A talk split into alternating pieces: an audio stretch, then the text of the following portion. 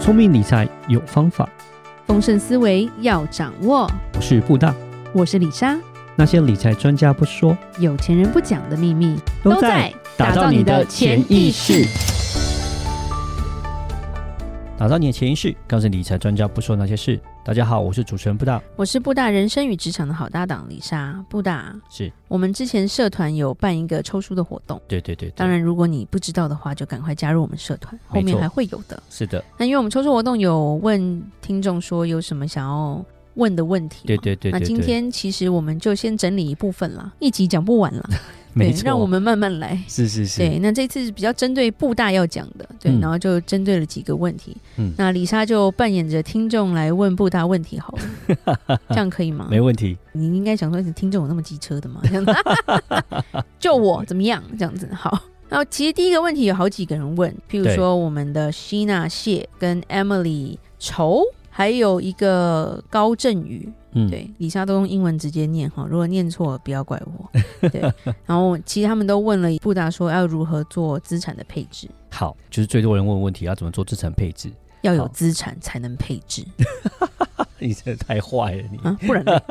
是也没错啦，对，但是不 要然怎在么梦里嘛。那我们就先假设他是已经有资产了嘛，那要怎么做配置嘛？对啊，要怎么样子就是有钱了嘛。那我们先讲资产有什么样的资产选项是什么？一般人我们就会想到就是股票、债券，然后大宗商品 （commodity） 就是像是黄金啊、原油啦，或是不动产，这算是项目之一。然后到现在这几年比较流行的虚拟货币，其实这也是资产一部分。这些资产到底要怎么样去做一个规划？就是说，诶，到底要这个要放多少，这个要放多少，这个要放多少？是，好，那简单来说，一般一般最简单最简单的方式啦，一般都是用所谓的股债比来做一个处理，而且股债比呢都是用年纪来做一个规划。假设一百岁好，然后呢减去你现在的年纪，举例来说，假设你是个年轻人，二十岁，一百减二十就是八十嘛，是，对意思就是八十的部分你可以放在股票，二十可以放在债券。是，对，一般都是这样子去做一个最基本的股债配比。那假设你已经是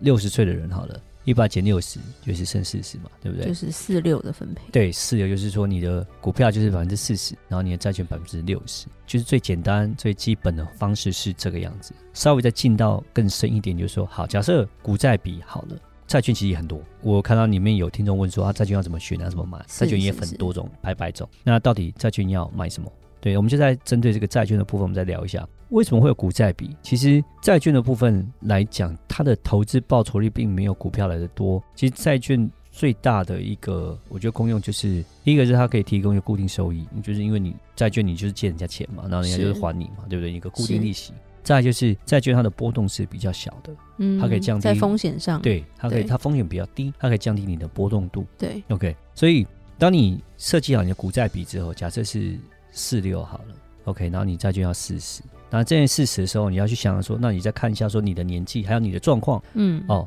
你买这个债券。你的目的是什么？对哦，假设你是要做一个，刚刚讲的是，呃你年纪轻，你只是降低波动。那你降低波动的话，其实你就是要去投资所谓的美债、是，美国公债或者投资等级债，对，哦，然后可能是所谓的中期的债券。对，哦，投资等级比较高的，波动比较小的，这样子才会让你的波动度降低。我觉得这才是达到你的目的。但是如果假设是你是一个退休的人呢，你买债券你是要去拿固定收益的，对你是希望你是可以把买到债券之后，我可以有个稳定的现金流，我可以一直拿钱的。好，那就变成说你可以去考虑去买所谓的非等值高等级的这种，就是高配息的非等级投资债啊、新兴市场债啊，这种其实也可以考虑。但是你要知道说这个东西来讲是风险会比较高一点。很多那种新兴市场债或是非投资等级债，到后面是所谓的它的配息都配过你的本金，嗯，对都把本金拿来配了啦。没错，没错，没错。所以我们要讲是说，假设你是要降低风险的话，你是要去买投资等级的，买国债。但是你要拿固定收益的话，其实你就可以去买所谓的非投资等级债或是新兴市场债。但你要知道，这新兴市场债跟非投资等级债，他们都是可能会配到本金的。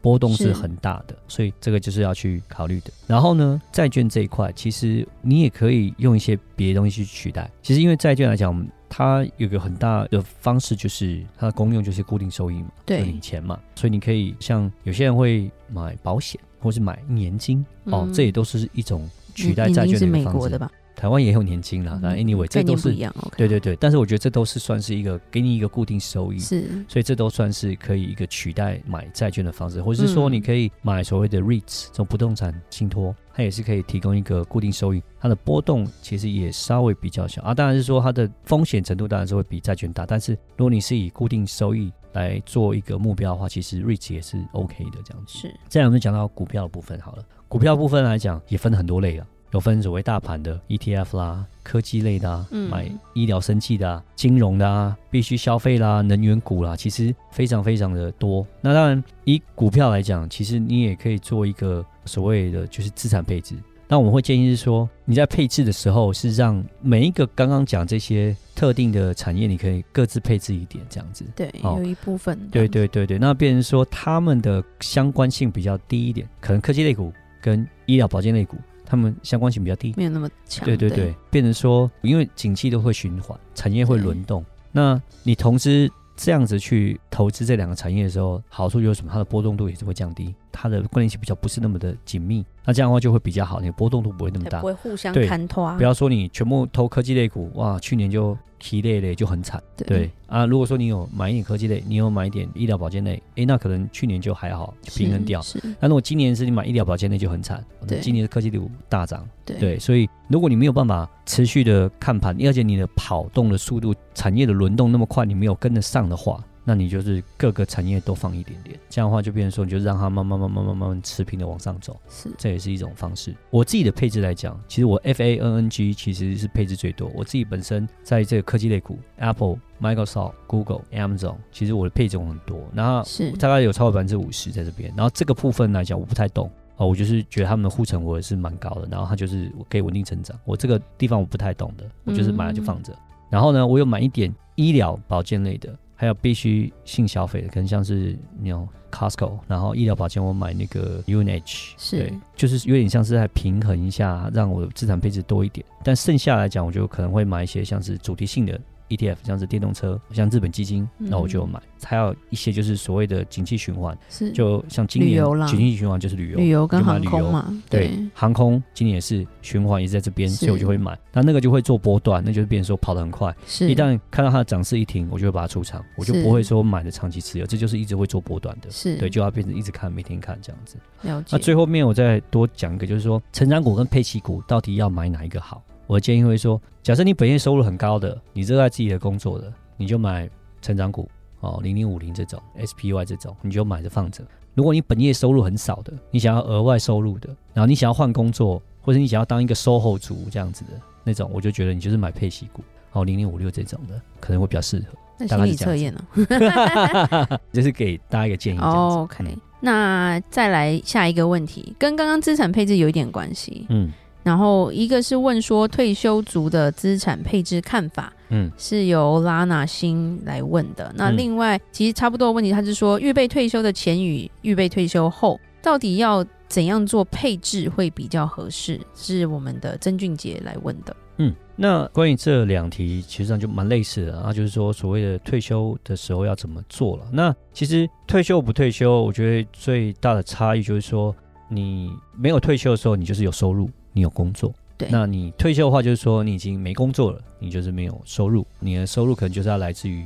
你的投资或是别的地方来的收入比较不像是主动的那种收入了、嗯对对对对对。那在没有退休之前，我都会建议是你以累积资产为主，就是尽量的让赚钱钱滚钱，请赚赚钱钱赚钱赚钱赚钱，你的让你的资产一直在增加。对 OK，我觉得这个很重要。那你退休之后，因为你要退休了，嗯，你需要用你所累积出来的财富，然后呢，用这个财富呢投资，让它产生现金流，让你过退休的生活。这时候你就是增加你的现金流。对是所以呢，你在没有退休之前，其实累积资产，就是累积资产。退休后就是增加现金现金流。对，所以你退休之前，我觉得你都是可以尽量去，你要尽量冲股票，占比都可以大一点，就是你要让你的资产累积的更多。因为退那休当前也是偏年轻的时候，股债比嗯本来就不一样嘛。那当然就是说你，就是说你自己会去衡量，知道说，就是你快要退休了，那你现在累积到多少，其实是你自己都可以算得出来。对对，你现在累积到多少？那你累积到多少以后，然后你可能假设说你你每做一年个程四趴序或者五趴的一个这样投资报酬率然，后你这样子现金够不够？对，你有没有办法生活退休费够不够？对可不对可以对对对对，这样子可以去评估自己可不可以退休啊是了。是是是是，对其实就是对嗯可以这样子做。那是所以我会觉得说，就是你在退休的时候，就是以现金流去做一个，我觉得去增加你的现金流就很是重要。那其实增加现金流的方式呢，其实就是买一些债券对。对不对？退休后现金流就是买债券嘛，那你也可以买所谓的年金，或其实台湾的高股息 ETF，我觉得是很 OK。是呃因为台湾高股息 ETF 其实因为它会填息，尤其是是那几只比较红的，所谓零零五零、零零八七八、零零七一三，其实配完息都会填息，配完息都会填息。其实我觉得嗯它的功用跟债券是很类似，因为它都会一直固定配，而且还会填息，你的本金基本上好像没有什么太大的波因为这动。样你有一个固定的收益跟固定的现金流，其实是嗯比较安全的啦。对对因对，为退休后，因为没有一个主动收入，你如果你还去冲嗯股市，如果它掉下来，你突然要用钱，你就去撞墙。嗯，没错。对所以就是我觉得配重在这些所谓的固定收益的上面多一些。我觉得这样的话，基本上会比较好一点。但我也不要说你什么都不投，股市都不投，我觉得还是要收。应该是有一一点点部分有一不是部分会影响到你生活的那一块，嗯那是啊可以去玩一下啦。因为股票的对长期投资还是报酬还是比较高，会是比是债券的是来的好，对所以其实对还是要多一点点，但是不用太多。是哦，这是我的是建议。了解。那今天最后一个问题，嗯，就是可以请布大分享再平衡吗？嗯是由我们的一枝秋。嗯，我如果讲错你名字，不 要怪我，我真的是照拼音乱念的哦。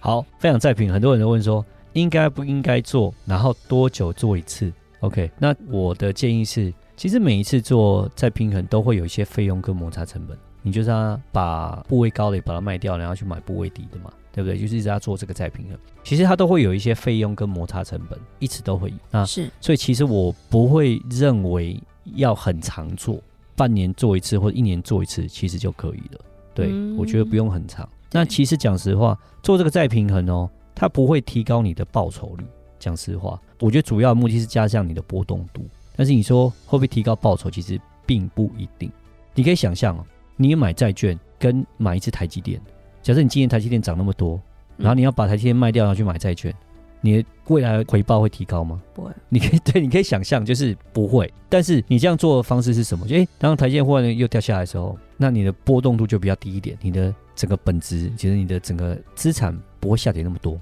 哦。是但是你会牺牲掉你的可能的未来成长率，是，对，所以其实有一些像我一些业界我们的同事或者有一些前辈，他们有些人是不赞成做所谓的就是再平衡的，他们就是冲啊，反正你能赚就赶快赚了、啊为什么要对不对？就像呃 Nvidia 今天涨那么多，你要再平衡吗？你再平衡，你把 Nvidia 卖掉去买别的，那不是很浪费吗？应该是说你做再平衡的一个心态自己要调整好了。嗯对，因为你不要说哦，后面突然冲上去，你又觉得说我没赚到，因为嗯它后面也有可能会跌下去啊。对对，反而是我觉得再平衡是一个心态。嗯，我自己觉得我这样做，我比较有安全感，我就嗯不去看后面发生什么事了。是。所以我们讲说再平衡其实频率不用套太高对啊。那我们有建议的方式就是说，你的再平衡方式也不一定是要用卖的方式。你可以不一嗯、定要卖，你可以说哦，假设我有三只股票好了，对，然后呢，诶，假设台积电一个 NVIDIA，另外一个是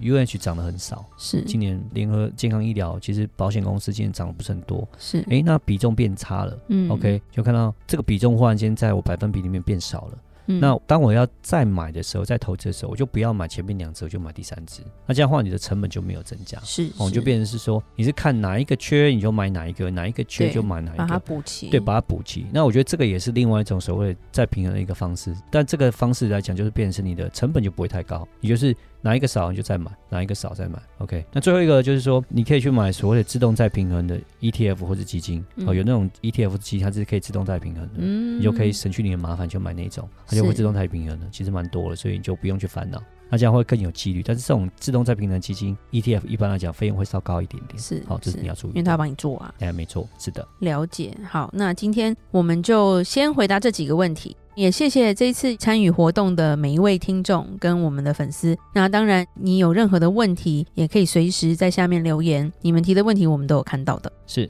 然后我们也会再举办不同的活动，让大家多多的参与。嗯然后，如果你还没加入我们的社团，赶快加入哦！打造你的潜意识，让你谈钱不再伤感情。我是李莎，我是布大。我们下次见，拜拜拜拜